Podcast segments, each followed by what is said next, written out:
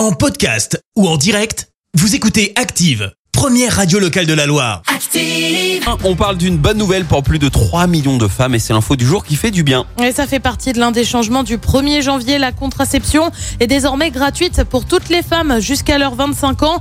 Ça concerne aussi bien l'achat de la pilule que la pose du stérilet ou encore les consultations médicales qui sont liées. Les frais sont pris en charge par l'assurance maladie et ce sans avance des frais. L'annonce avait été faite par le gouvernement en septembre dernier alors que le recours à la contraception était en recul, notamment pour des raisons financières. Jusqu'ici, la gratuité de la contraception concernait les mineurs. Elle avait été mise en place pour les 15-18 ans depuis 2013, puis pour les mineurs de moins de 15 ans depuis janvier 2020. Merci. Vous avez écouté Active Radio, la première radio locale de la Loire. Active.